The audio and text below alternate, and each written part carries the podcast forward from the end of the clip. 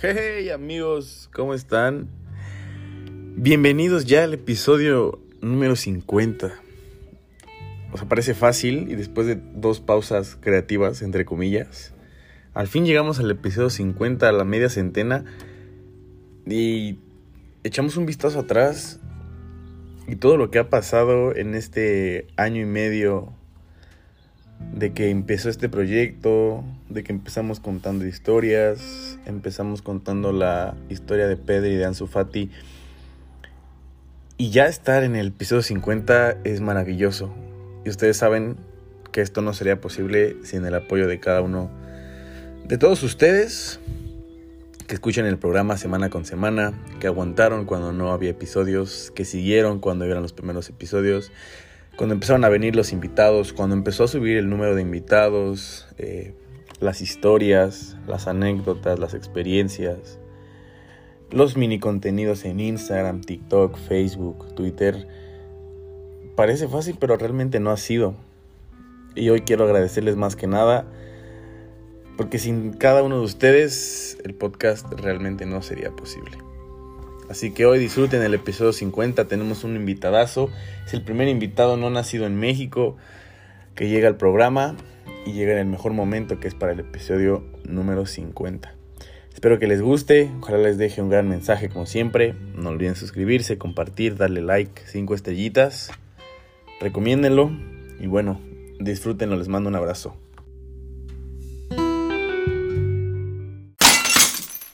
Así la toma. Perfecto.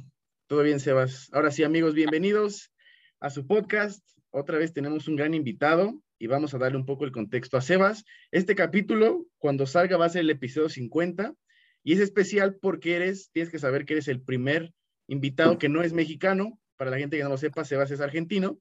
Entonces se juntó que es especial por el episodio 50 y ahora porque tenemos a, una, a una figura internacional como lo eres, Sebas. Bienvenido, gracias por venir a tu programa.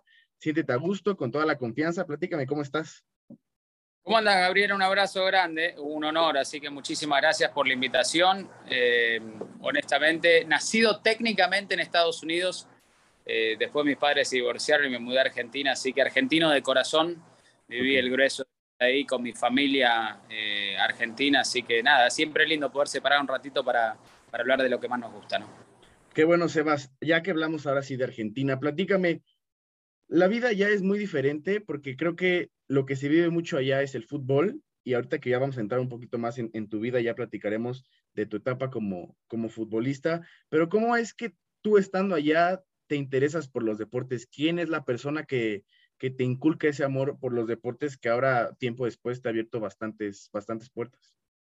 Eh, mi papá. Eh, mis padres se divorcian, yo honestamente ni, ni, tengo un recuerdo de ellos juntos, yo tenía dos años, entonces me voy con mi mamá a la Argentina y en aquellos entonces eh, era mucho más difícil hablar larga, larga, distancia, ¿viste? no es como hoy que simplemente está sí, todo... Claro. Tenías que ir a un locutorio, eh, iba todos los lunes a hablar con mi papá y de lo único que hablábamos era de deporte, eh, sinceramente. Mi papá eh, jugó en el seleccionado argentino de rugby, jugó en los Pumas, Así es. Eh, se muda en el 76 a Miami y bueno, se enamora del fútbol americano.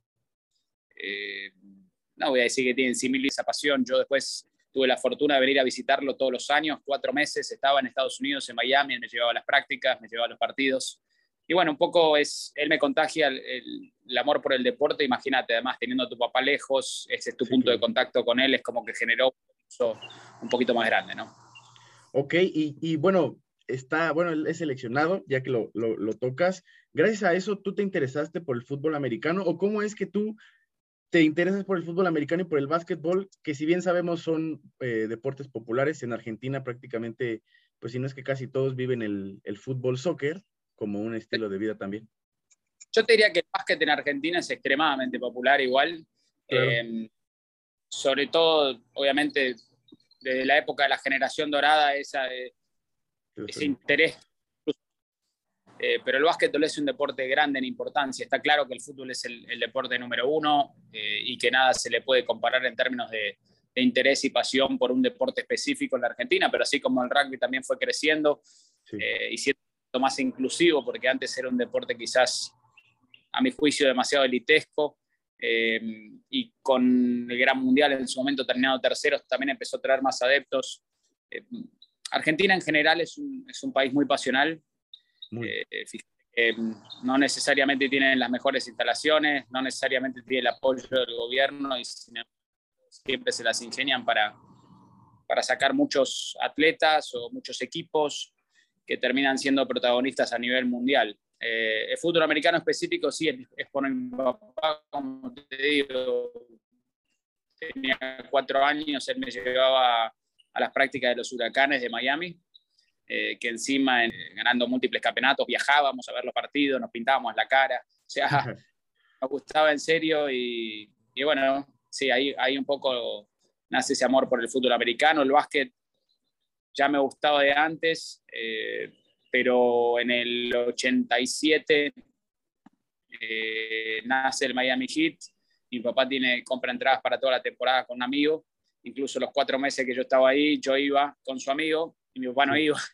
Eh, es nada, siempre él, me abrió las puertas a que, a que pueda incluso eh, hacer crecer toda la pasión que tengo por los deportes. Ok, Sebas, y ya que mencionas lo de, lo de la pasión, creo que si algo caracteriza a los argentinos es ser muy apasionados, y no solamente por el fútbol que lo mencionaste, también incluso por el tenis, han tenido atletas en el tenis, en el, en el rugby, en el básquetbol, en el fútbol, o sea, hay muchos íconos que tienen esa característica, bueno, es argentino, o sea, ya muchos lo ubican luego, luego por, por el país, y creo que eso es algo, algo muy característico de, de la cultura argentina, y te iba a preguntar, tú cuando eras chico, ¿tenías eh, ese sueño por ser eh, algún, querer ser deportista, querer ser, dedicarte de lleno al, profesionalismo en algún deporte en específico? Es que, o sea, creo que todos tenemos un poco el, sueño porque cuando ves algo que te apasiona, eh, te gustaría estar en los zapatos de, aquella persona que estás viendo. Eh, yo de chico jugaba bastante al tenis y, al fútbol. y, y, bueno, e-, esos dos deportes obviamente siempre estuvieron cerca mío. Después, cuando tenía 13 años, me rompí el brazo derecho en, múltiples partes eh, y tuve que aprender a jugar incluso al tenis izquierda. Eh, a partir de ahí, de hecho, al día de hoy que sigo jugando más o menos de manera competitiva a mi nivel eh, y tratando de competir, juego con mi mano izquierda, te pego un revés que es de zurdo, pese a que es derecho porque lo, lo, agarré después ahí, pero estuve varios años sin poder jugar al tenis cuando me rompí eh, y al fútbol seguí de toda la vida, sí, de toda la vida al fútbol eh, con mis amigos. Eh, jugamos juntos desde que tengo uso de razón, desde los seis años. tengo un par de amigos que, que les fue bien, que, después se dedicaron al fútbol más de tiempo completo y, que jugaban realmente bien y, y, bueno, toda la vida jugamos. Yo ahora sé que te iba a decir, cinco años, cuatro o cinco años, llegué a Estados Unidos inicialmente y me seguí metiendo en torneos. Eh, pero bueno, me acuerdo que en uno de los primeros torneos que me anoté se pelearon, viste, es fuerte, ¿no? Y yo dije, pará, yo ya no estoy, yo ya no estoy para esto. Eh, y bueno, empecé a dedicar un poquito cada vez más de tiempo completo a tenis. Me dolía todo ya, ya tengo 41 ahora. Empecé a doler parte de la rodilla, entonces también eh, por ahí la fuerza no es la de antes. Eh, y bueno, ahora medio full time al tenis, pero sí, esos dos deportes siempre los tuve conmigo y, me imagino que cualquiera que te dice que no, no soñó en algún momento con hacer eso, eh, te miente. y hoy sobre todo lo vemos, hoy, hoy por ejemplo que obviamente me dedico a esto y veo cómo los tiempos han cambiado, eh, cómo te puedes preparar de distintas maneras, cuántas avenidas hay. A veces pienso, hubiese encantado tener estas herramientas a mi disposición cuando yo era más chico. Eh, pero bueno, eh, nada, hoy no me puedo quejar, hago, lo, hago lo que siempre quise hacer, que es estar vinculado con el deporte y lo sigo haciendo al día de hoy. Justo, y ella que mencionas esa parte de, de, las herramientas que uno tiene, creo que aparte de solamente tenerlas para el deporte, también lo tienes ya para los medios deportivos, que es ya ahora lo que te dedicas, porque ya hay bastantes plataformas en donde una persona que está del otro lado del mundo tiene la posibilidad de verte, ya sea por algún stream, por algún video, clips, TikToks, etcétera. Todos estos tipos de herramientas creo que han ayudado no solamente bueno, a gente del medio, sino a bailarines, a pintores, a tipos que se dedican, bueno, con esto de la pandemia, tengo una amiga que empezó a pintar empezó a pintar y hoy ya tiene su negocio donde personaliza fundas. Entonces creo que eso también abrió, abrió bastantes puertas para, para que la gente se diera más a conocer y bueno, la época moderna, ahora sí que si no te adaptas, te come, ¿no crees? Ah, te deja, te deja a pie, de eso no hay dudas. Eh, y es en todos lados, ¿no? Eh, yo siempre digo, qué lindo que, que, más gente pueda tener una voz, que sea escuchar. Eh, obviamente, como todo, ¿no? Cuando algo se masifica, creo que es bueno por un lado y malo por el otro. Bueno por el lado de que todo el mundo tiene la capacidad de, de, mostrar el talento que tiene, la pasión que tiene, y creo que si alguien genuinamente es bueno, eh, confío en que alguien le va a extender una mano. Eh, y lo malo que tal vez la profesión del periodismo en general, los últimos años yo creo que se ha bastardeado un poquito, ¿no? Se pierden ciertos conceptos que creo yo son bastante, cada uno tiene su estilo, yo no cuestiono, eh, siempre creo que hay, hay, hay, cierto, si hablamos de, yo estudié comunicación, si hablamos del periodismo en sí y de la comunicación, creo que hay ciertos conceptos que, está bueno que se mantengan. Eh, y después cada uno tiene su estilo y le pone su impronta y su delivery, eh, pero creo que hemos, a veces hay, hay mucha gente que quiere hacer ruido, quiere hacer polémica, sin importarle si está eh, lastimando a otra persona con el, por el simple hecho de generar un clic. Un clic, exacto. esas son, son líneas que a mí me gustaría que no se crucen. Sí, estoy de acuerdo. Son, son, son valores, sí, justo líneas, códigos que se deberían de mantener para mantener el, periodismo al nivel donde tiene que estar, ¿no? Sin que se pierda, sin que caiga muy abajo y sin que tampoco se suba, mantenerlo a nivel, porque es una escuela que se ha fomentado y que se ha ido forjando ya desde años atrás. O sea, hay, hay cosas que a lo mejor sí tienen que evolucionar, y también hay cosas que tienen que mantenerse, pues como lo es, como son sus, sus inicios, ¿no crees también? Aparte, yo siempre digo, el respeto no pasa de moda.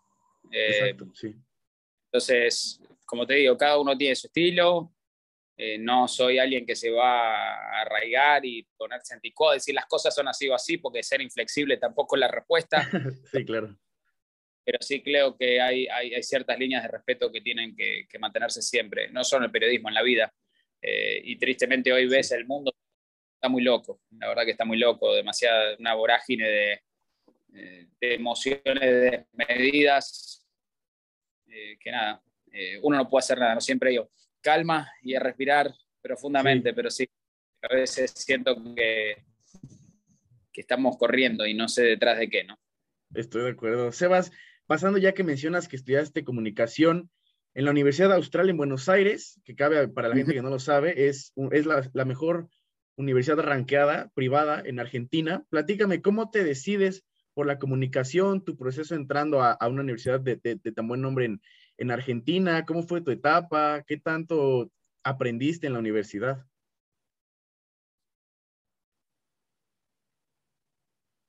Mira, la verdad que cuando estaba a punto de estudiar, yo sabía que quería hacer periodismo deportivo, quizás este, me estoy vendiendo corto, quizás antes ya tenía una tara con el deporte increíble y sabía que me quería dedicar a eso, siempre lo supe. Em, ahora bien, em, más allá de que siempre lo supe, se puso de moda en su momento cuando yo estaba a punto de empezar mi carrera, que se estudiaba directamente periodismo deportivo. Eh, en Argentina había una universidad, bueno, hay, se llama Deportea, eh, y, y, yo averigué decía, bueno, ¿qué, qué estudias? Tenis. Sí, sí, sí, mañana la, la, materia era tenis. Yo dije, no, yo, o sea, no, no puedo estudiar eso, dije. Y además, porque no, no o sea, yo, yo, ya lo sé, ¿me entendés? No tengo nada que estudiar ahí. Eh, claro. Entonces, em, además es un medio recontra competitivo, si bien yo siempre sabía que quería hacer eso, em, uno no sabe si se le da la posibilidad. y entonces ahí fue cuando me decidí por estudiar comunicación, eh, porque, viste, en el caso de las cosas no funcionaran, que no se me abrieran las puertas en, el periodismo deportivo, iba a tener más salida laboral o más opciones al menos. Eh, y bueno, estudié comunicación y me ayudó muchísimo en, muchos aspectos. Eh, creo que el, que más me ayudó es que creo que tuvimos 53 materias y todas eran orales. Eh, y tenías que darlas en frente a un panel de profesores. Y entonces eh, creo que en, términos de mi oratoria, de lidiar con los nervios, eh, en ese sentido creo que, me ayudó mucho. Como todo, ¿no? Algunas materias vos estudias y dices, ¿para qué estoy estudiando esto? ¿Dónde voy a aplicar esto en, mi carrera profesional? pero, pero creo que donde me ayudó, fuera de que hubo algunas materias muy interesantes, otras no tanto, fue en, la oratoria y, en el hecho de, poder hablar ante paneles de personas y, es un músculo todo, ¿no? Cuantas más veces hablas, mejor, mejor lo haces. Exacto, y ahora que ya estás frente a la televisión, donde muchísima gente de todo el mundo te ve, tanto haciendo coberturas tú solo como con compañía, ahora que fue el draft con ESPN, y también, sobre todo, cuando entrevistas a jugadores que también tienes las cápsulas uno a uno, cara a cara con, con ese tipo de jugadores. Sobre todo yo veía tus, las fotos en tu Instagram y yo soy aficionada a los Celtics y veía una foto, la tengo muy marcada desde hace un año que nos, que nos pusimos de acuerdo donde estás platicando con, con Jason Tatum, pero al punto al, que voy, ¿cómo, ¿cómo es esa parte? ¿Cómo llevaste esa parte de la oratoria? Ahora platicar cara a cara, como lo que yo estoy viendo ahora que estamos platicando contigo y que he tenido invitados en el podcast, que es gente que yo sigo en los medios, que ven la televisión, la parte de, de platicar con los mejores jugadores de la tierra, del mundo del deporte, de su deporte. Esa parte, ¿cómo, cómo controlas ya los nervios? Yo sé que ya tienes más experiencia, pero al principio yo sé que había emoción, pero ¿qué tanto sabías controlarla y llevarla para que la plática fuera, fuera fluida? Y sabes que eh, yo diría un par de cuestiones. Primero, nunca fui alguien de, autógrafos o de que mm. las estrellas generen me paralicen, ¿no? Me apasionaba lo que hacían, me apasionaba el deporte, pero nunca fui alguien que, que, las estrellas los paralicen. Sí, es una tontera. Por ejemplo, juego las estrellas en Chicago hace un par de años. Hice una entrevista con Maxi Box. Y eso sí me generó mucho más nostalgia porque yo crecí admirándolo a él, porque era un petizo. Y, y eso era un sentimiento más a mi infancia. Eh, pero en líneas generales, creo que la radio me ayudó mucho. Eh, hice muchos años programas de radio y si vos podés hablar en radio donde el silencio es pecado, estás listo para cualquier situación. Yo nunca en mi vida he usado un prompter, no soy de prompter, no me gusta, todo está en mi cabeza, es más, menos papeles posibles para mí es mejor. Siento que si no estás desnudo, imagínate, te, se rompe el prompter y ¿qué haces? No, no dependo de eso. Y siento educación es un poco 38 años de, ver este deporte que tanto me apasiona.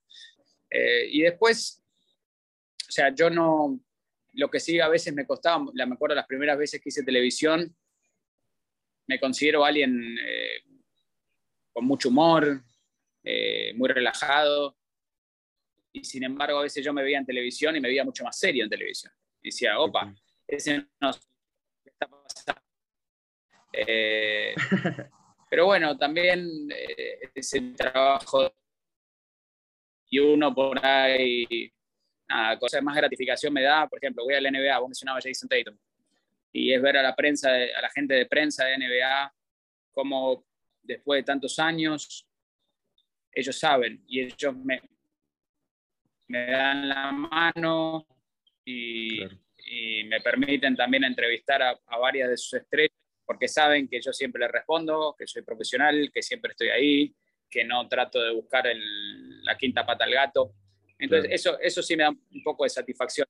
No un clic para, para perder los nervios. Siempre hay un poquito de nervios antes de ir al aire, eso es así, pero mm. son nervios lindos, nervios de, que te importa. Si no te importa, no tenés nervios. Eh, son nervios lindos. Eh, pero incluso siempre, por ahí, si vos haces una transmisión, más nervios para mí es arrancarla. Una vez que empezó el partido, fluye todo. De taquito. hablando de deporte.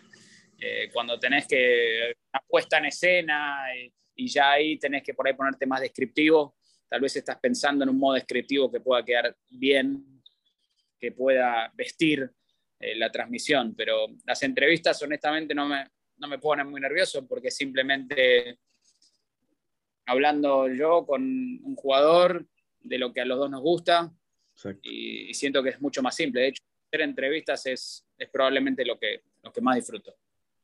Oye, y esa frase estuvo, me gustó mucho. Si no sientes nervios es porque no te importa. Creo que eso es muy cierto. Y habla mucho también de lo que has conseguido de tu trabajo. Creo que al final el trabajo es lo que te va abriendo las puertas. Entonces, el, el hecho de que tu trabajo haga, el, haga, sea lo que hace el ruido es lo que te ha también ayudado bastante a que la gente ya tenga la confianza, que saben a lo que vas, que como dijiste, no le buscas la quinta pata al gato, a enfocarte a lo que sabes, a lo que es el deporte y a lo que habla también el otro, el otro deportista, que al final de cuentas no, no le vas a preguntar, no sé, cosas del, del, cielo, no le vas a preguntar matemáticas, al final de cuentas es, es cosa mutua y es algo que, que ambos, ambos, ambos conocen y ambos pueden tener cierto tema de, de conversación. Sebas, el siguiente eh, punto que quiero tocar y que la verdad desconocía, jugaste fútbol semiprofesional en Malasia, donde desafortunadamente te lastimaste la rodilla. Platícame, ¿cómo es?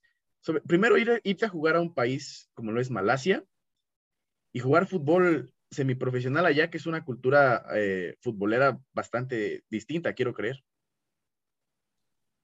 Sí, no, bueno, fuimos, fuimos en realidad de gira con, con mis amigos eh, y que teníamos un buen equipo, íbamos jugando alrededor en, en, en colegios internacionales en Malasia, en Singapur, en Indonesia, en Sudáfrica.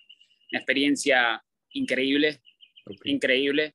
Eh, y estadios espectaculares, eh, tribunas de 10.000 personas, la gente venía, te pedía autógrafos, era una cosa, la verdad, una, te tocaban el himno antes de, de, de los partidos, era, fue, una, fue una muy linda experiencia. Singapur de, de, los, de los cuatro países, te diría, eh, el más moderno me sorprendió, esto es 1997, en aquel entonces era considerado eh, uno de los tigres de Asia, okay. eh, de, que más avanzaban creo era Hong Kong, Singapur y te, te debo el otro, pero bueno, que aterrizaba el avión y por abajo pasaba la autopista, tirás un papel en el piso y te cobraban 500 dólares, si llegas a tener droga, por sí. cierto, te piden cuidado en tus mochilas, para que no te pongan nada en el aeropuerto porque es pena de muerte, o sea, es muy, muy, es, es bravo, sí. pero, pero es un país espectacular, espectacular, y nos quedábamos, y ahí nos daban las casas, nos quedábamos en casas, y, y, fuimos jugando. Malasia un poquito más de diferencia entre clase alta y clase baja, o sea, no, había mucha clase media, mucha industria textil ahí, entonces te vendían todo, todo lo que, lo que, no sé, el nuevo botín la marca sí, sí. que quieras y te corrían dos cuadras para vendértelo a dos dólares. Y vos pues eh, Indonesia similar a Malasia, te diría. Y después terminamos en, en Sudáfrica. Eh, y Sudáfrica, Johannesburgo, eh, más o menos, todavía había un poco de racismo en esa época, ahí en Sudáfrica, tengo que admitir, si bien el apartheid ya había terminado, todavía había un poco de racismo. Eh, Sun City, espectacular ciudad, eh, que es como un Disney en el medio de la selva, y Cape Town también, muy, muy lindo. Y la rodilla me la rompo después, de hecho vuelvo a Argentina y me la rompo justo al volver. Eh, me acuerdo que era el último recital de Soda Stereo, mira lo que te estoy diciendo. Eh, creo que era un 21 de septiembre, quiero decir, pero bueno, te la debo. Y me rompo, me rompo la rodilla eh, y me termino operando el 2 de abril del 98. 2 de abril del 98. Eh, que también me acuerdo perfecto porque mi papá se casó con su más reciente esposa que sigue casado el 4 de abril y no pude ir. En aquel entonces las operaciones de rodilla eran más bravas, fue una de las primeras artroscopías y tuve tres meses en muletas, así que eh, era bravo. Ok, oye, no te he preguntado eh, de qué posición jugabas o, jugabas, o eras de todo. No, empecé jugando un poco de enganche. Empecé, primero jugué de 9, después pasé a jugar de enganche y con el paso del tiempo me fui viniendo un poquitito hacia atrás. Después tenía, estaba en buen estado físico, jugué un tiempo de 8, después terminé jugando de 5. Eh, Eh, así que, pero sí, primordialmente era un mediocampista adelantado. O sea, un mediocampista ofensivo era mi, principal posición. Tomaba orgullo de mi pegada. Una pegada. Ok, oye, ¿te gustaba emular a alguien? ¿Tenías ahí un jugador favorito para seguir? ¿Alguien le seguía los pasos o, o era Sebas Christensen y ya? No, yo soy, yo soy un enfermo independiente. Ese es mi club. Eso sí sabía, apasionado a muerte, ¿no? En una época que la gente te dice, no, ¿de qué sos hincha? No, yo soy del Barcelona y del Manchester City y de la América de México. Y yo digo, eh, no, no, yo, yo soy hincha independiente, nada más. nada más. A muerte. Después por ahí sí, sí, seguí jugadores que estuvieron independientes más recientemente, no sé, el Kun Agüero, por ejemplo, es, independiente y sí. City, bueno, y trabaja con nosotros, de hecho, ahora. Sí, sí, sí, vi. Eh, y hincha independiente, y en aquel momento, uno de mis jugadores favoritos, eh, año Uriaga, que en paz descanse, eh, no sé si lo conoces, pero Albeiro Uriaga era un jugador extraordinario, le decían el palomo, se vestía siempre de traje blanco. Eh, y tenía una zancada increíble, le pegaba bárbaro con las dos, era un talentoso increíble, pero se metía en muchos problemas fuera de la cancha y lo terminaron asesinando, de hecho. Eh, pero fue un jugador, es más, el único jugador en mi vida al cual le pedí un autógrafo fue el Palomo Zuriaga. Eso sí sabía, justo lo escuchaba, no recuerdo con quién platicabas de eso, que sí mencionaste que no eras fan de, de pedir autógrafos, pero era de, del único que, al que le pedías. Y, híjole, es que esos, ese tipo de futbolistas que son muy talentosos, normalmente, ah, bueno, muchas veces pasa que tienen la cabeza no voy a decir que fuera de la cancha, pero les gusta un poquito la fiesta, las cosas extra cancha y, otras, otras épocas también. Y ese equipo de Colombia que era tremendamente talentoso, tenía muchos jugadores que, estaban en la suya, ¿viste? Freddy Rincón, el Tino Asprila, Valenciano, o sea, eh, eran, eran talentosísimos, pero cada uno, cada uno en la suya. Sí, sí, justamente. Y, y ah, bueno, ya que hablamos de Independiente, ¿cuál ha sido el título que más has disfrutado? Yo la verdad soy, hasta mencionaste que eh, ahora muchos son fan del Barcelona, del América y de cosas así. Yo casi latina soy del Barcelona y de las Chivas, pero... Eh, el, escudo, el escudo atrás. Sí, sí, sí, justamente. Entonces, eh, ¿cuál ha sido el que más has disfrutado de, de Independiente? Yo la verdad los conozco, obviamente aquí en México, al, haber un, cierta distancia, se, se, conoce River y Boca, más que nada, pero a veces la, la, Libertadores, la Sudamericana, te hacía conocer más jugadores, pegarte más cuando los equipos mexicanos competían en, en esos torneos. ¿Cuál ha sido el que más has disfrutado de, de Independiente? Bueno, hoy tristemente somos más conocidos por, por, por cosas malas que por buenas eh, y por la experiencia que tenemos que le debe plata y está en el club, pero nada, en mi infancia tengo un partido marcado y campeonatos tengo varios. Eh, en el campeonato del 2002, que fue el más reciente título local que tiene Independiente, un gran equipo que Independiente sale campeón con el gol de Pusineri de cabeza a boca, que empatamos 1 a 1. Y no me olvido más, que estaba en la cancha completamente llena, íbamos perdiendo 1-0.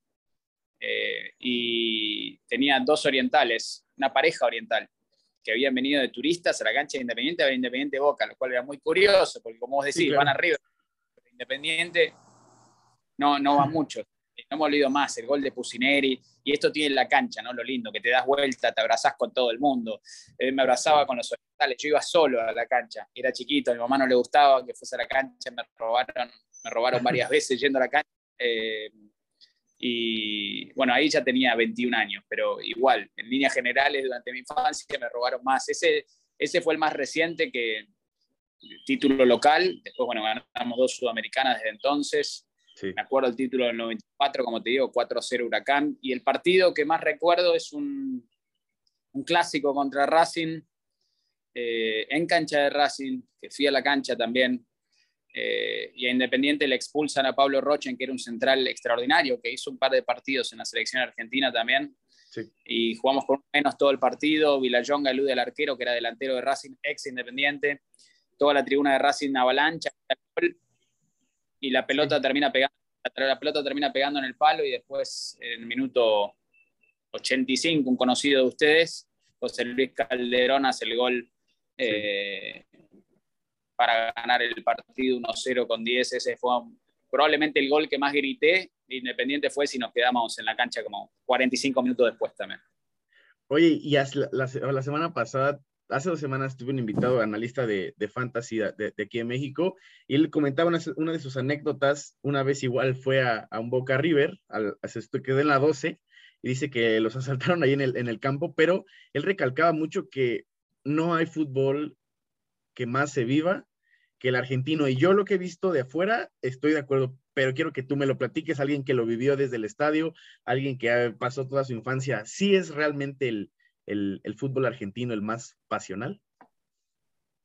De los que conozco, sí, eh, sin dudas. Yo, como soy un fan del fútbol, pese a que soy hincha independiente, he ido a ver varios Boca River. Me iba el lunes por la noche a ver Ferro Platense a la cancha porque sí. O sea, una cosa sí, sí de enfermedad la mía, pero, eh, eh, pero sí, obviamente pasión no equivale a estos robos, ¿viste? Eh, estos barra bravas que son los delincuentes están arruinando y a las familias del fútbol. Y de eso no se trata. yo recuerdo mi infancia y te puedo decir que sufría cada vez que iba a sacar una entrada porque tenía miedo que me roben y así no debe ser, así no debe ser. Estás en la cancha es absolutamente extraordinario, es un sentimiento maravilloso, eh, pero todo, hay, que, hay una delgada línea entre la pasión y la delincuencia. Eh, y hay un sector, que son los barras, que no son fanáticos y lo hacen simplemente por negocio, y ellos, es más, en muchas ocasiones casi que te terminan arruinando el espectáculo. Sí, y, toca el tocas el tema y con los hechos recientes que ha pasado aquí en México, con lo que pasó en Querétaro, San Luis, en Cruz Azul Chivas afuera del, hotel hace un par de semanas. Y de hecho eso, siempre hay una frase que tengo muy presente, yo la verdad también soy muy pasional, obviamente sabiendo las diferencias que hay entre la violencia, que es, ni siquiera es necesaria porque es un deporte y porque no puede depender tu vida de ir a ver un partido de fútbol, y la pasión que es querer a tu equipo, querer el sentimiento de ver el fútbol, de ver un buen espectáculo. Algún entrenador alguna vez me decía cuando seguía practicando fútbol eh, de chico, eh, me decía que el fútbol era lo más importante de lo menos importante y creo que la, se ha perdido mucho. Creo que más que nada ahora, antes también lo había, pero creo que hoy en día se ha perdido también bastante y eso ha hecho que tanto familias como niños ya no tengan esa seguridad de querer ir a un partido por lo que va a pasar externamente. O sea, no solamente, no solo en el campo, que pueden quedar 0-0 y al final cuentas te puedes quejar del partido, pero ya quejarte de lo que sucede en las, en las gradas, en las tribunas, creo que ya es, es una, una parte que se ha vuelto excesiva y se ha vuelto sumamente innecesaria, ¿no? Ah, no, absolutamente. No, no tienen lugar en el fútbol, seamos tajantes, eh, o al menos no deberían tenerlo. Tristemente no se van a terminar yendo. Llegó mi hija justo y aprovecho para decirte que tengo 10% de batería, así que quizás me muevo para que no corte la conversación y después puedes cortar esto. Sí, sí, adelante, no te preocupes. Esto es este, natural, sin cortes, no hay problema. Sebas, ahora, eh, en lo que caminas un poco, cargar tu celular, la parte de la rodilla, yo leía que mencionabas en alguna parte escrita en, una de las columnas de ESPN ya hace mucho tiempo, decías que la lesión de la rodilla te ocasionó seguir uno de, tus sueños o tu sueño de chico, que era ser lo que estudiaste, periodista, un reportero. ¿Cómo es que, se da la oportunidad de, de, trabajar en ESPN en 2003, que ya van a ser casi 20 años, el próximo año, son 19 años, como outsourcer o como freelancer. ¿Cómo recuerdas esos inicios eh, en tu carrera en, el medio deportivo? La verdad, eh, increíble, ¿no? Pensar, yo empecé trabajando en el diario La Nación eh, y nunca pensé que, que, iba a tener esa oportunidad. Claro, al principio me daban, yo era muy chiquito y me daban notas ¿Estás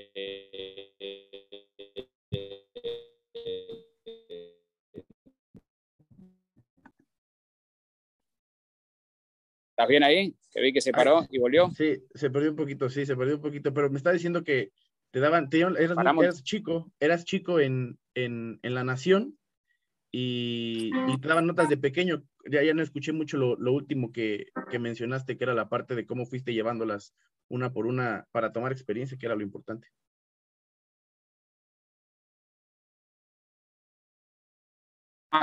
primero,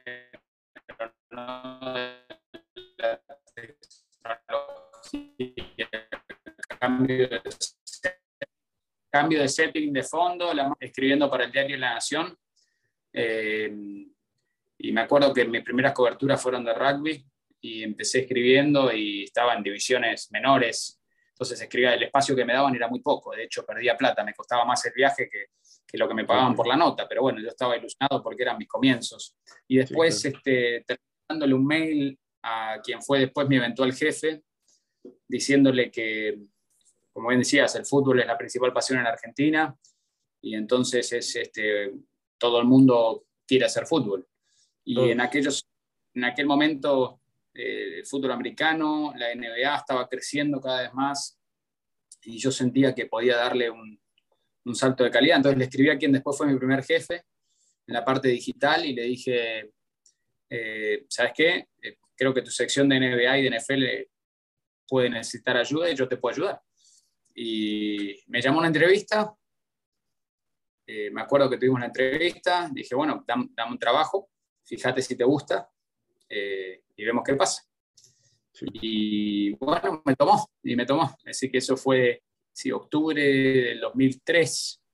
Eh, así que increíble, la verdad que hoy miro hacia atrás y digo casi 20 años o 20 años y, por ahí uno en el día a día se volvió rutina y no te acordás que, siempre el lugar donde soñaste estar es donde estás hoy, que es algo que, no muchos pueden decir, ¿no? Así que eh, en ese sentido, mirando hacia atrás, extremadamente orgulloso y, con un poco de suerte también, ¿no? Eh, a veces es estar en el momento indicado, en el lugar indicado, yo controlé lo que podía controlar, prepararme al máximo, yo sentía que, que nadie iba a saber más que yo de, de, los deportes que cubría, eh, me había capacitado también, trabajando y estudiando a la vez para haciendo el sacrificio para poder estar lo más listo posible.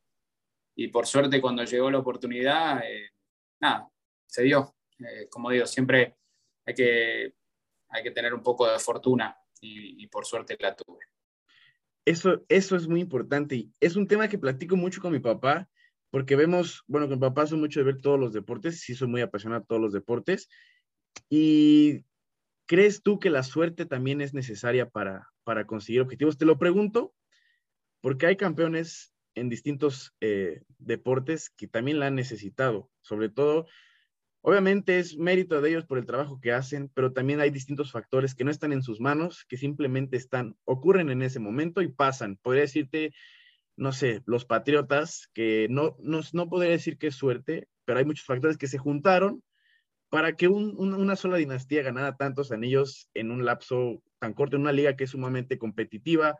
El año pasado los Bravos, eh, no sé si con mucha suerte, pero hubo muchos factores que se juntaron para que pudieran quedar campeones. Podría decirte, no porque yo sea del Barcelona, pero el Real Madrid, con, todo lo que hacen, también se juntan ese, esa parte de suerte, más el trabajo de ellos, más la mística y lo que, y lo que, lo que significa o representa el Real Madrid en UEFA Champions League y que todo se junte para ganar.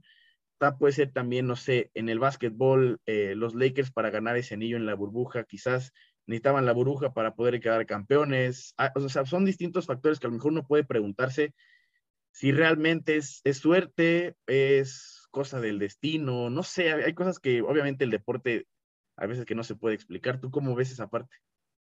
Ah, sí, sin lugar a dudas. Primero, lo lindo del deporte, yo, yo la llamo eh, la telenovela del hombre, en su momento decía, eh, pero lo lindo del deporte es que es imprevisible. Entonces, esos momentos que te quitan el aliento nadie los espera.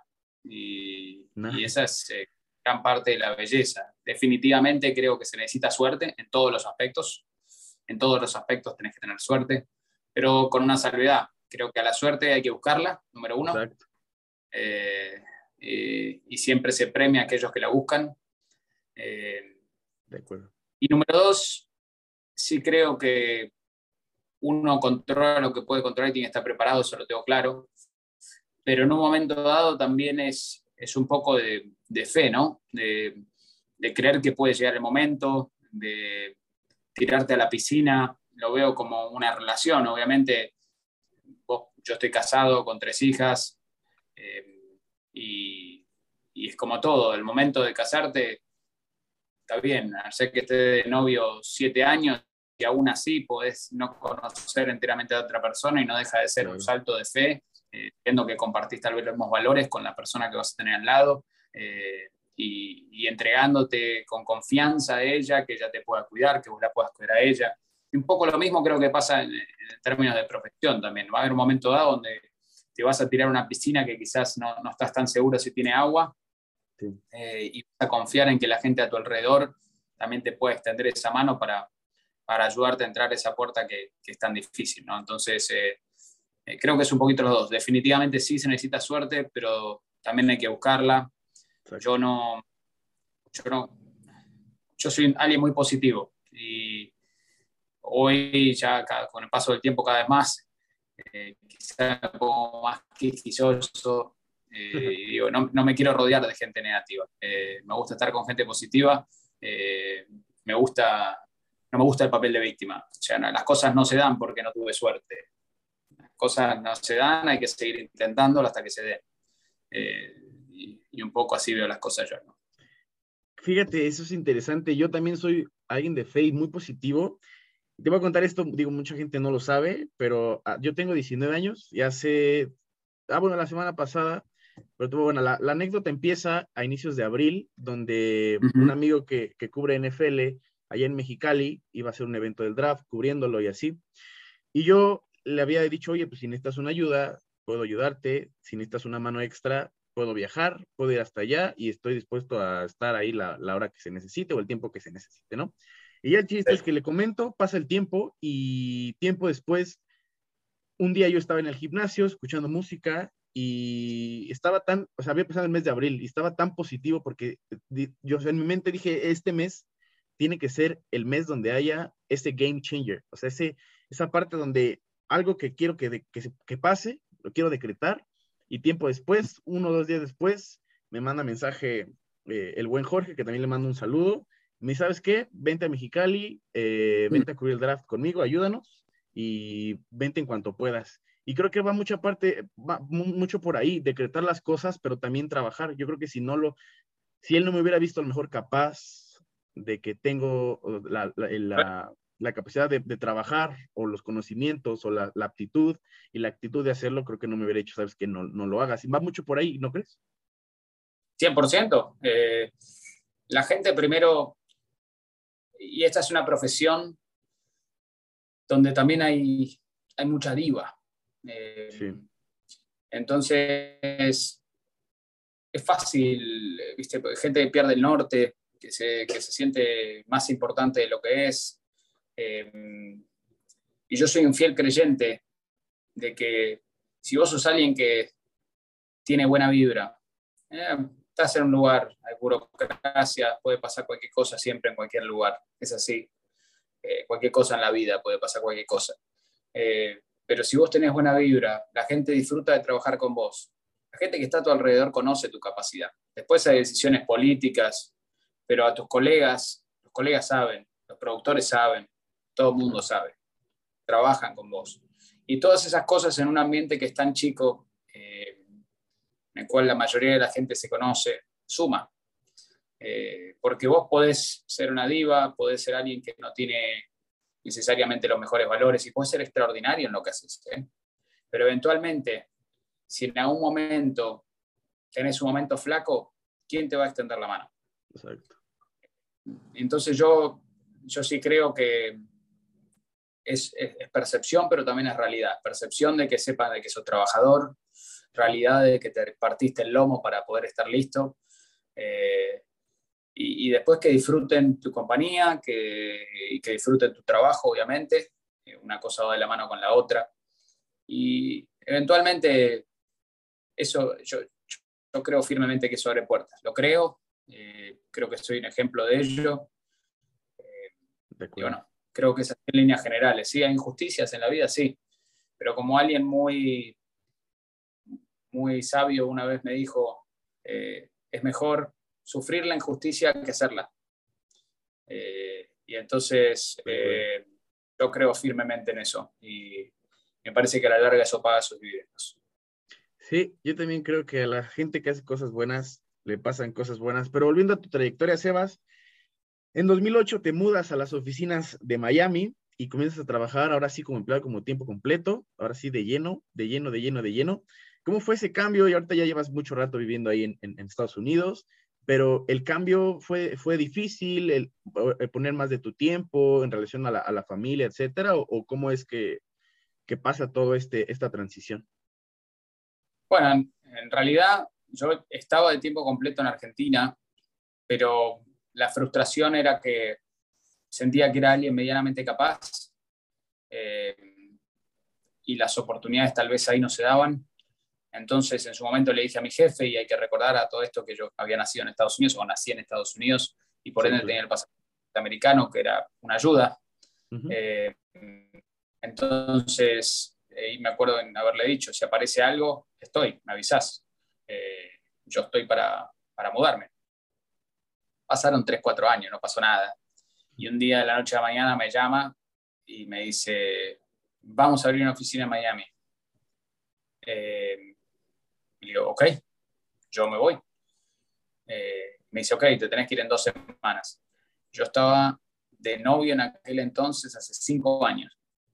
Okay. Y entonces fue bravo, ¿viste? Yo no tuve la infancia más sencilla con mi, con mi familia. Mi mamá se enfermó cuando era chica. Eh, mi papá estaba lejos y entonces me aferraba mucho a mis amigos también. Y bueno, fue, me acuerdo, la, la partida fue emotiva porque en, mi interior sabía que, que no volvía. Eh, eh, entonces, ahí fue difícil irme inicialmente. Cuando me fui, sí me fui. Inicialmente me toman como un project, es decir, que era tiempo completo, pero era por un año y medio. Y el año y medio en teoría me volvía. Pero bueno, yo cuando me fui, yo, yo nada más necesitaba una oportunidad, sentía. Eh, y que si se daba, iba, iba, a quedarme. Bueno, llegué.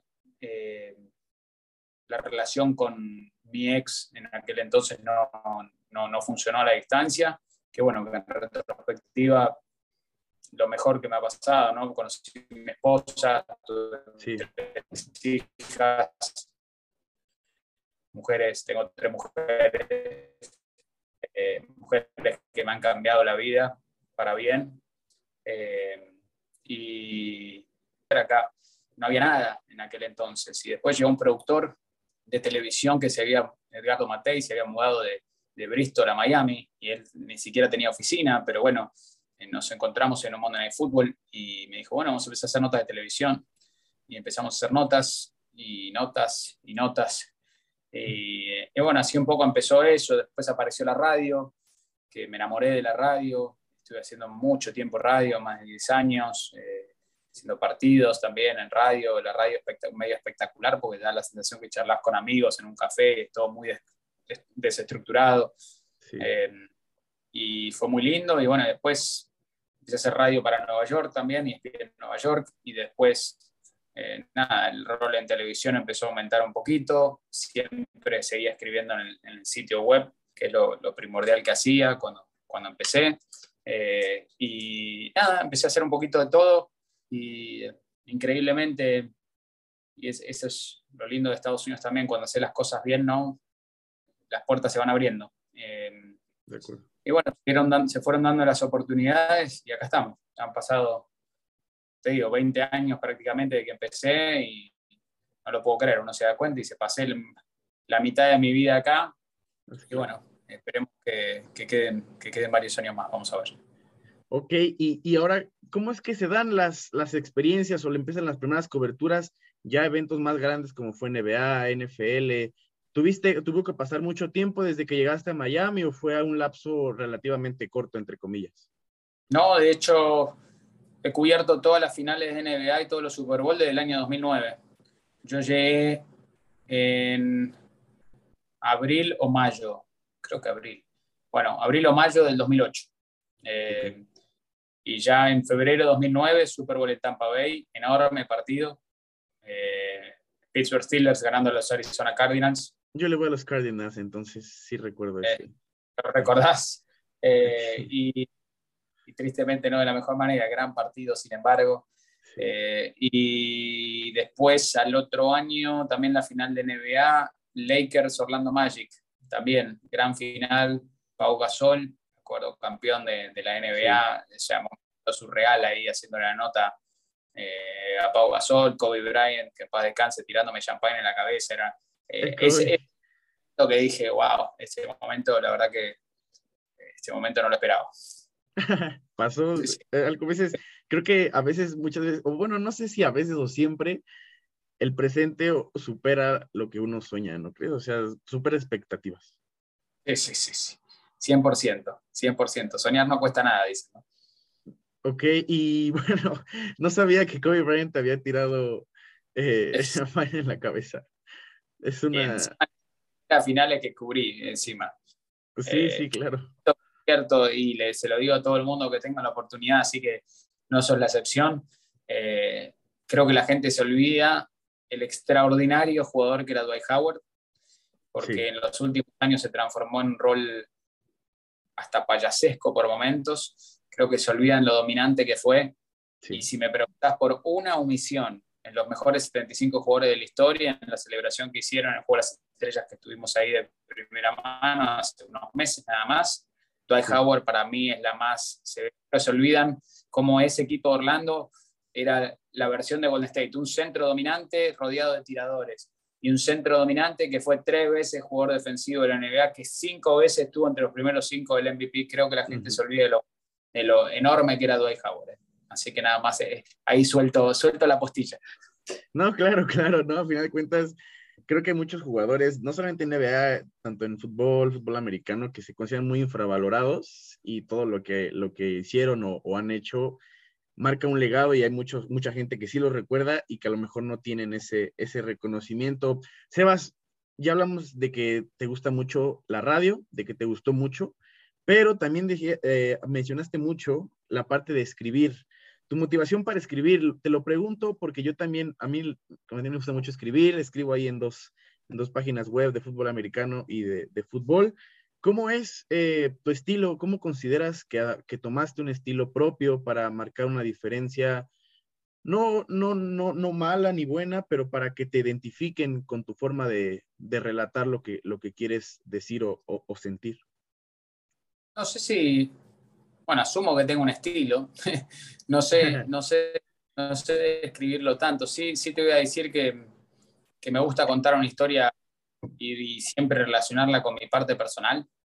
Eh, siento que, que, le da un toque humano, eh, que siempre está bueno. Me gusta tratar de, de, de, relacionar lo que estoy viendo o lo que estoy analizando con situaciones que me ha tocado vivir para poder en ese entonces eh, tratar de ponerme en el lugar del otro y, bueno, hacer por lo menos cuando expreso mi opinión, eh, que tenga una vivencia propia. Eso siempre es algo que a mí me, me, llena más escribir una columna cuando tiene algo personal, como simplemente estoy escribiendo eh, por escribir. Como todo, ¿no? Hay columnas que, que la escribís y sí, buena en columna, y hay columnas que escribís y sí, no, hoy no anduvo.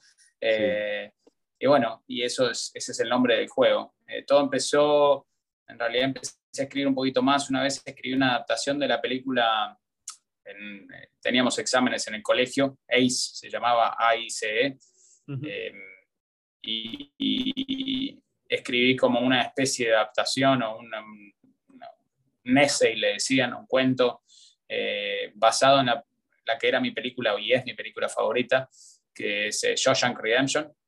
Eh, y bueno, escribí eso y eso, eso lo gané, esa competencia la gané. Entonces ahí, nada, eh, la profesora me empezó a incentivar a que escriba un poquitito más. Eh, igual no, no, es que, no es que escribía profundamente ni mucho menos, siempre escribía deporte, pero creo que el, primer vínculo era por ahí ese, ese, esa historia que escribí en aquel entonces y desde, entonces es escribir en fútbol americano, ¿no? particularmente NBA, en el fútbol americano yo leí una columna en aquel entonces del USA Today que se basaba, me gustaba porque era, era informal. Eh, era informal, pero no era desubicada. y es un poco lo que busco. Por eso historias personales que tengan un tinte informal, pero que a la vez este, tengan sustancia, ¿no? Eso, eso es un poco siempre lo que busco cuando, cuando trato de escribir algo. Ok, y la motivación, Sebas, cuando hay un mal día, cuando estás un poco cansado, con algo de calor, ¿cómo, cómo encuentras tu motivación? Ahora que ya relacionas mucho lo, lo, que mencionaste en cuanto a experiencias de vida, etcétera, tu motivación en un mal día, ¿cómo sale? Y te lo pregunto porque me ha pasado muchas veces que no tengo, o sea, me gusta mucho escribir, pero hay veces donde no, no es un buen día, el clima no ayuda tanto, el contexto, la semana, cualquier cosa no es el mejor. ¿Tú cómo, en los malos días, cómo encuentras esa motivación para interpretar o transmitir el mensaje? Perspectiva. Eh, estoy bendecido de, poder estar escribiendo algo de deporte. Entonces, en un momento que puede ser eh, flojo y aceptando que puede haber, como dije antes, mejores o peores columnas, no es el fin del mundo. Cubrimos deporte. Eh, entonces, creo que eso siempre ayuda. Escucho música cuando escribo, me mm. encanta la música, entonces, este, nada, me motiva, me mantiene, a veces me, me pone en una zona donde me, me ilumina un poquitito y mm. puedo escribir. Eh, y, y, nada, es eso, este, primordialmente, y también me ayudó, por ejemplo, uno a veces y, nunca fui muy, no, o sea, no soy, soy pasional, pero no soy eh, explosivo de manera negativa. Eh, y es muy fácil que por ahí si vos tenés un mal día, por lo que sea, eh, porque dormiste mal, porque lo que venga, se puede transformar en algo que después por ahí está de mal humor y en tu casa, y yo tengo, como te dije, tres hijas, y vos no querés que eso se transforme en una bola de nieve y contagiar esa mala vibra a todo el mundo. Y es deporte, eh, perspectiva, no, todo, todo con su debida importancia. Me tomo el, trabajo, mi trabajo de manera muy seria, eh, pero entendiendo que, que, soy un afortunado por hacer lo que hago y que, y que no es el fin del mundo si yo tengo un mal día con una columna o con una salida al aire o, o con lo que sea. Ok, y por último, el último tema que me gustaría tocar y no iba a pasar desapercibido, y ya lo platicamos un poquito entre líneas. Tu familia, Sebas, siempre, bueno, sigo mucho tu Instagram, subes mucho foto de tus hijas felices de que te ven en la televisión, de que, bueno, estás lejos, pero al final de cuentas estás cerca porque estás en la televisión. ¿Qué significa ti la, para ti la palabra familia, lo que representa crear una con tu esposa, con tus tres hijas, que estás prácticamente rodeado de, de mujeres que me parece una, una bendición. ¿Cómo es que, que tú interpretas la, la, palabra familia? Porque también sabemos que en, en, el mundo, ya lo platicamos, cómo es eh, la sociedad. A veces a muchos les queda un poquito grande esa, esa, esa palabra. Para ti, ¿qué representa la, la familia? Ah, todo, absolutamente todo. Eh, como te dije, no tuve la infancia más sencilla eh, y un poco el deporte era mi cable a tierra. En momentos malos siempre tenía el deporte y eso me, desconcentraba y me, llevaba a un lugar de, enfoque en otra cosa. Eh, pero también mi sueño primordial era tener una familia y que no pase quizás por lo que pasé yo cuando era chico. Eh, mi padrastro fue alcohólico, murió en mi casa, en mi infancia brava. Eh, y nada, o sea, siempre tuve la visión y las ganas de, de poder tener una familia eh, que iba alegre y la verdad es que encontré en mi esposa una compañera extraordinaria que tiene mis mismos valores, eh, que me reta sentimental e intelectualmente todos los días. Eh, y nada, criamos tres hijas que son espectaculares. Imagínate, yo cuando tan, chicas, todavía tiene ocho la más grande, seis va a cumplir siete, dos y medio y cumple tres ahora en agosto.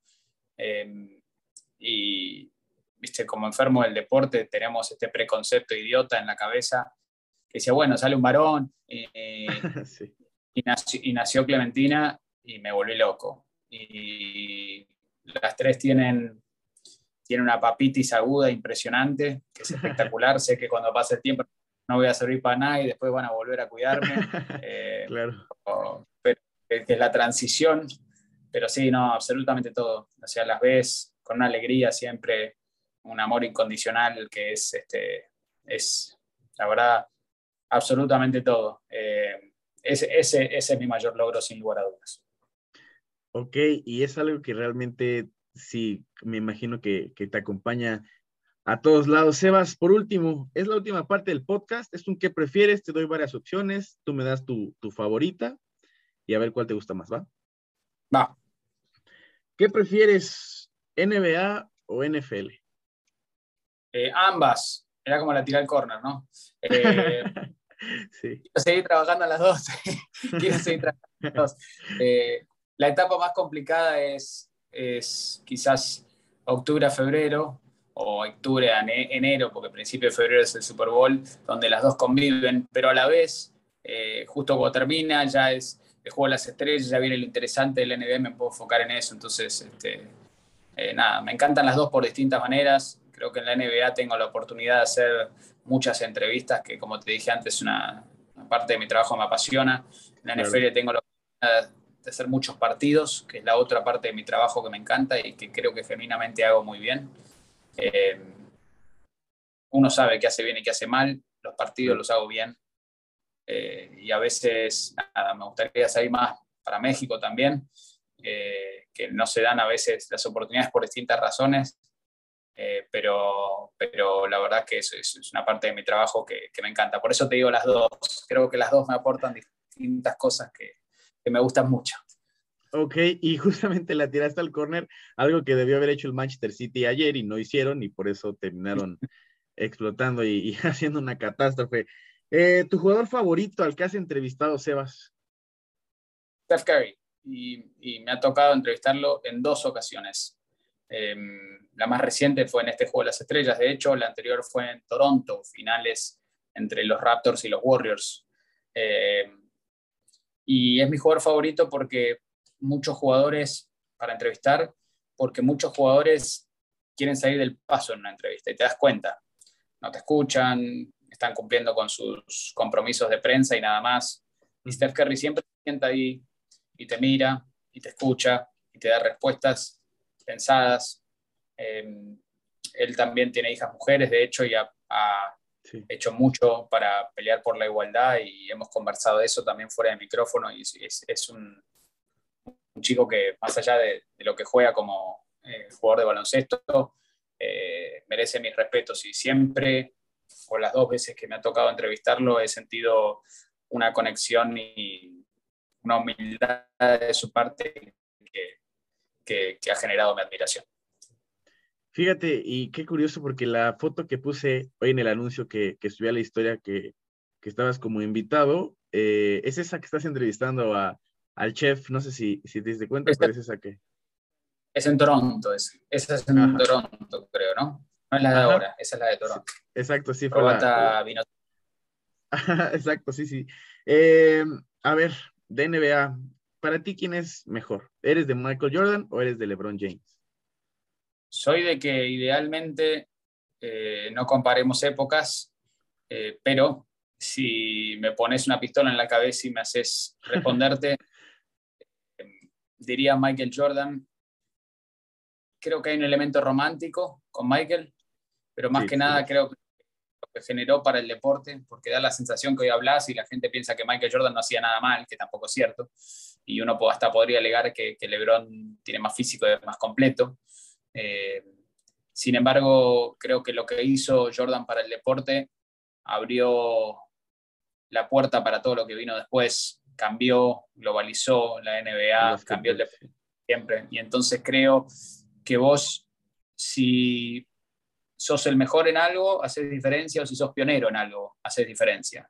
Y Michael Jordan, en términos de globalizar el deporte, de la mercadotecnia del mismo, creo que, que generó y marcó un punto de inflexión. Así que Jordan. Ok, te iba a preguntar tu jugador favorito de Independiente, pero para la gente que, que no lo sabe, si quieres repetirlo. Palomo Zuriaga, Palomo Zuriaga en su momento, ojo, eh, que no me maten, ¿no? El Ricardo Enrique Bochini es el ícono independiente, pero me preguntaste mi favorito, no el mejor, así que Palomo Zuriaga. Ok, aquí va otra pregunta también de épocas distintas, pero con la cultura argentina, Messi o Maradona, ¿de quién, de quién eres un poco más? Eh, como jugador, Maradona, como persona, Messi. Eh, y que así lo dejamos. Sin problema. ¿Cuál es tu comida argentina favorita, Sebas? ¿Sabes qué? Pese a que sí, me como un asado y no, no falla, soy muy de pasta y pan. Y en mi casa okay. comemos mucho pan. Eh, eh, así que el tortellini in brodo es uno de mis platos favoritos. Es una pasta para aquellos que no saben que se hace en una especie de caldo. Entonces no lleva salsa. Y es casi como una sopa pasta adentro. Eh, entonces te da la sensación de pasta, pero no estás completamente pesado. Entonces, sí. fijar en esas cosas ahora que cumplí 41. Porque cuando tenía 19 como vos, me comía dos platos de ñoqui, no había problema. Eh, ahora empieza a haber más problemas. Así que tortellini en brodo es uno de, de, mis platos favoritos. Pero sí, pasta y pan como número uno. Ya tengo dos cosas en mi bucket list, que es ir a ver jugar a Independiente y Argentina y probar la sí. pasta. Entonces, ya los voy a apuntar. Eh, ¿Cuál ha sido tu cobertura favorita? O sea, la que realmente es la primera que te acuerdas y la que más has, has disfrutado. Tristemente para vos es el, el Super Bowl de Tampa en 2009, porque fue mi primera cobertura importante y me acuerdo haber estado en nivel terreno de juego y eh, mirar hacia arriba y todos los flashes. Y se cantó el himno de Estados Unidos, que era una ex concursante de American Idol que había sufrido una tragedia familiar semanas antes eh, y cantó el himno con una fuerza que me puso la piel de gallina. Sí, sí. Y, y, me acuerdo que ese fue un momento que me, me, frené y dije, mira dónde estoy. Ese fue un momento que dije, mira dónde estoy. Y veo las fotos ahora y increíble, impresentable, con todas las credenciales acá, la camisa de, es arreglada. Eh, pero era, era chiquito, eh, pero ese Super Bowl... Y, y, aparte fue un juegazo, o sea, sí te tocó un, un, Antonio un juegazo. No, juegazo en todo el sentido de la palabra. Sí, exacto. Pero bueno, espero que, que pronto me den una alegría porque aparte le voy también a los padres, que los padres nunca han quedado campeones de béisbol, entonces es difícil a ver. Ahora, ahora haces equipo, así que por ahí te vienen épocas mejores, ¿quién te dice? por ejemplo, ahorita, ahorita los Celtics igual y, y, si vencen a Milwaukee, no quiero ilusionarme porque ya ves que si te ilusionas de más, el día que pierden, se te cae, te caes del, del ladrillo y es peor la decepción.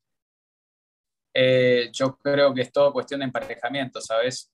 Creo que sí, si, claro. si pasa a Milwaukee, Boston tiene la de ganar, digamos, ante Miami, si Miami pasa. Si Milwaukee pasa a Boston, creo que quizás Miami tiene la de ganar ante Milwaukee. Muy Todo para mí es un emparejamiento, así vamos a ver qué pasa. Esa serie está interesante, pinta para larga, ¿eh? Pinta para larga. Sí, la verdad sí, y va a estar cualquiera de los, hasta si van los siete juegos, iba a estar bastante complicada. Sebas, ¿qué prefieres tú, el frío o el calor? Tú vives en Miami, hace mucho calor, pero ¿qué es lo que prefieres? ¿Sabes que el frío? Eh, ojo, frío extremo no, obviamente. No, no. Frío extremo no. Eh, y quizás es porque vivo en el calor, pero eh, me gusta ir a vacacionar en el frío. Siento que salgo de donde estoy. Siento que me gusta el aire de montaña. Mi mamá vivió en San Martín de los Andes un tiempo. Eh, y me gusta ese tipo de, de, respirar ese aire diferente. Me gusta un poquito más, si me das a elegir entre un frío normal y un calor normal, prefiero el frío normal. Claro, el clima ideal es primavera, dame 15 grados y estamos todos contentos, pero bueno. Sí, sí, sí.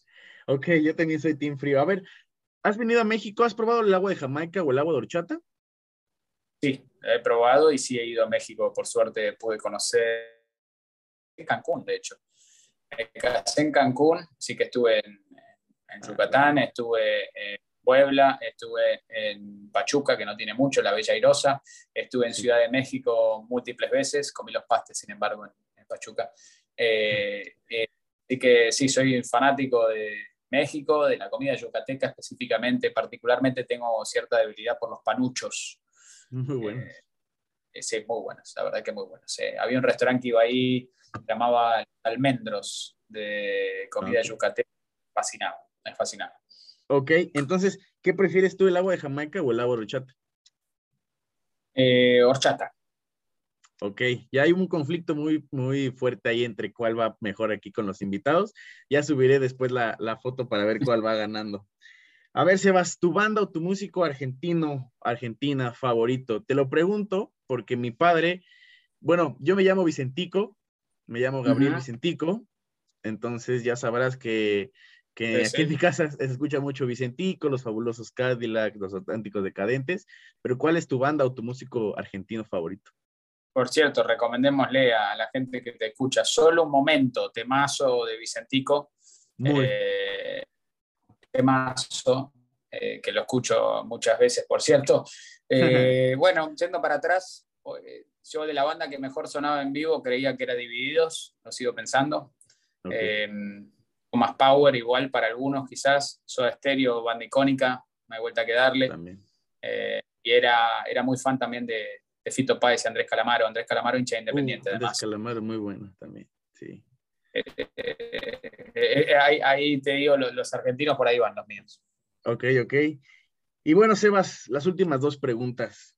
Ya platicamos, hicimos retrospectiva de todo lo que has vivido, pero si hoy tuvieras de frente al Sebas Christensen, aquel Sebas que se fue a jugar a Malasia, que cubrió su primer Super Bowl en el 2009, que, que Kobe Bryant lo, lo bañó después de quedar campeón, ¿Tú qué le dirías hoy que estamos en mayo del 2022 y que ha pasado muchísimas cosas en el mundo y en tu carrera? Soñar no cuesta nada, lo mismo que dijimos antes, ¿no? Sí. Porque eh, honestamente puede sonar cliché, pero bueno, esto, esto, es, esto es lo que siempre quise, eh, una familia, primeramente, como la que tengo, y, trabajar en el mundo del deporte. Eh, y nada, nada, me fue, nada me fue fácil por distintas razones y los deportes que cubro y, y mi acento eh, muchas veces te miran de reojo y el hecho de, tener un respeto casi unánime hoy en día es, este, es la verdad que, nada, el sentimiento, sentimiento muy lindo y, creo yo un premio al trabajo. Pero sí, soñar no cuesta nada porque eh, estoy donde quiero estar. Primeramente con mi familia, y en segundo lugar con mi trabajo. Y por último, soñar no cuesta nada, Sebas, ¿qué consejo le podemos dar o le puedes dar a esas personas? Siempre lo pongo que quieren ser futbolistas, basquetbolistas, jugadores de fútbol americano, pintores, arquitectos, cualquier sueño, por más grande o chico que sea para cada uno de ellos, ¿tú qué consejo les puedes dar para que cumplan cada una de las metas que, tengan en mente? Eh, no, no, hay, no hay un camino, eso es lo primordial. Eh, cada uno hace su camino. Yo puedo compartir mis consejos basados en mi experiencia, pero probablemente van a ser distintos a la experiencia que tenga otra persona. Eh, a mí personalmente, eh, si se trata de dedicarse al periodismo deportivo, me ayudó mucho estudiar, me ayudó mucho la comunicación para poder ir perfeccionando mi, oratoria, aunque quizás en el momento no me daba cuenta todo lo que me estaba ayudando y cuando miro hacia atrás me ayudó mucho. Eh, empecé a trabajar muy temprano, a mí me ayudó mucho también eso. Eh, hacer las primeras armas, uno siempre se va a equivocar también por momentos y tiene que aprender que eso es normal, eh, simplemente usarlo como motivación para mejorar y y nada, yo creo que por ahí son los, tres pilares, por lo menos en mi sentido. Y después es, simplemente seguir trabajando, aunque, aunque no se dé a veces, porque como dijimos antes, ¿viste? hay que tener un poquito de suerte también, pero la suerte hay que buscarla. Entonces, si, si, si bajas la guardia y te das por vencido, eh, obviamente las cosas después no se dan. Y, yo, yo soy un fiel creyente que, que si seguís peleándola, eventualmente las cosas van a caer por su propio peso. Sebas, ya te lo dije al principio, ¿qué forma de de hacer un episodio 50 para, para conmemorar 50 episodios del, del, podcast con alguien como tú, con una plática tan amena, tan extensa, de las que tocamos temas muy padres, nos empleamos a fondo en algunos, en casi todos. Gracias por venir al programa, después de un año de más o menos ponernos de acuerdo, la gente no lo sabe, pero tenía más o menos un añito que intentábamos ponernos de acuerdo, porque el año pasado era, fuiste a cubrir el, Super Bowl de, Tampa Bay, bueno, con Tampa Bay eh, quedaron campeones y entre que ibas a regresar y no, ya nos escribimos y por fin se nos dio. De verdad, muchas veces no, o no, nunca lo he dicho en, el programa al aire, siempre se lo digo a mi mamá una vez que sale el, episodio, que cada episodio me gusta más, pero creo que esta ha sido, sin menospreciar o demeritar las, las charlas de, de, de invitados pasados, creo que esta ha sido justamente esa pieza en el rompecabezas del podcast cumpliendo 50 episodios. Gracias por, por darte una vuelta y que sigan los éxitos. No, que sigan los éxitos tuyos, Gabriel. Gracias por la invitación. Me alegro que, lo pudimos hacer funcionar, eh, que finalmente se dio y pudimos, pudimos charlar un rato. Eh, de la vida, del deporte, siempre es lindo hacerlo, así que eh, nada, vamos arriba con este podcast y, y a seguir creciendo, no parar hasta que consigas lo tuyo. Gracias.